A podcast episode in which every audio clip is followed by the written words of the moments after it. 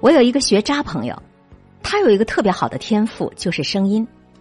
上高中那会儿啊，经常会主持一些学校的晚会，或者被市里、省里邀请去参加朗诵、参加比赛之类的。在艺术这方面，他也很有优势，而且特别有天赋。每次都是老师稍微指点一下，他就能掌握发声技巧，每次都被夸奖。而且他艺术方面的这个优秀，掩盖了他特别多的其他方面的不足。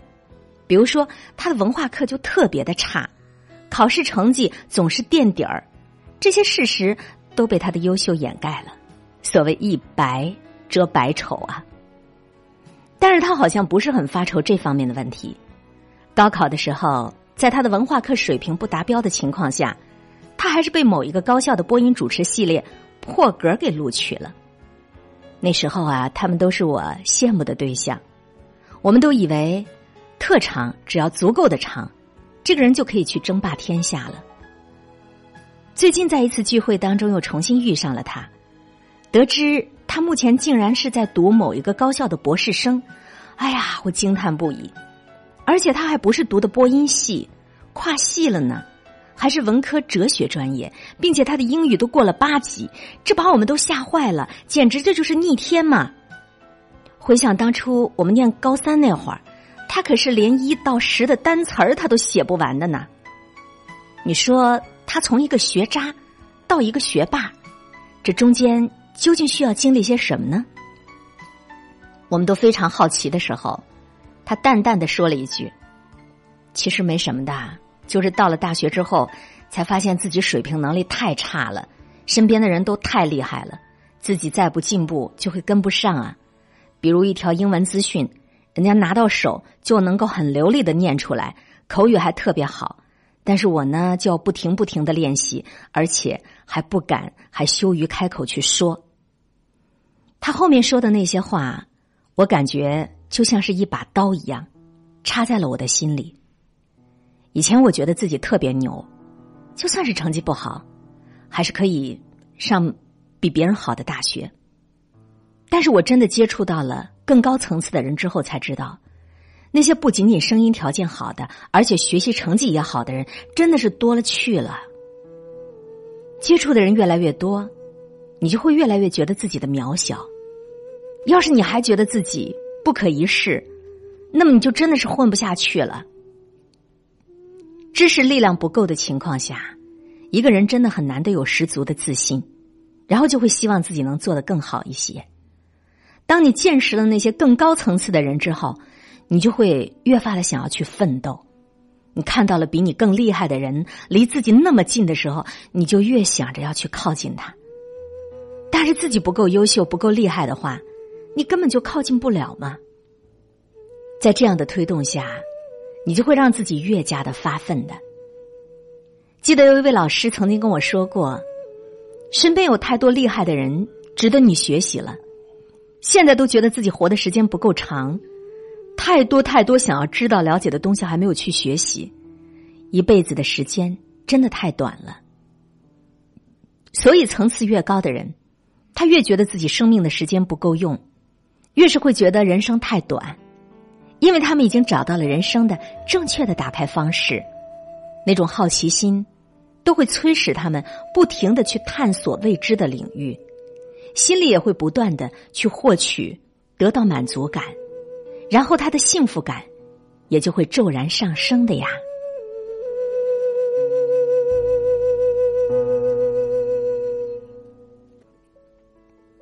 恶性循环会让人失去对生活奋斗的意义，他们会觉得，只要是活着，不缺吃、不缺穿、不缺住的，还能赚一些钱让自己花，这生活就满足了。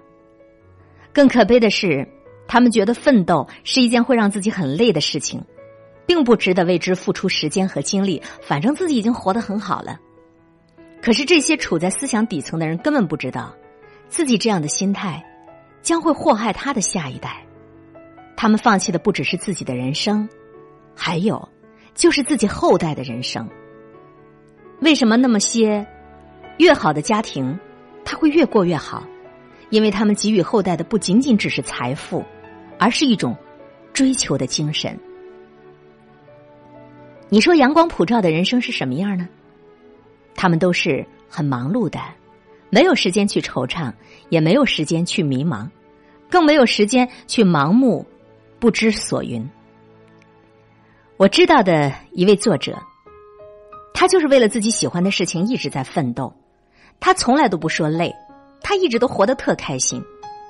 大学年轻的时候，他看着时尚界的人都很光鲜，自己也很羡慕，就逼着自己也成为这样的人。最后，他的确也做到了，走入了时尚圈，还进入了娱乐圈差点他还成了明星。一轮打拼下来，觉得自己的知识水平不是很够，然后又回去读了一个博士。博士毕业之后，又觉得写作是一件很有趣儿的事情，然后就埋头开始写作，出了一本超级畅销的书，拿到了一笔超多超多的稿费。然而，这还不是他奋斗的终点。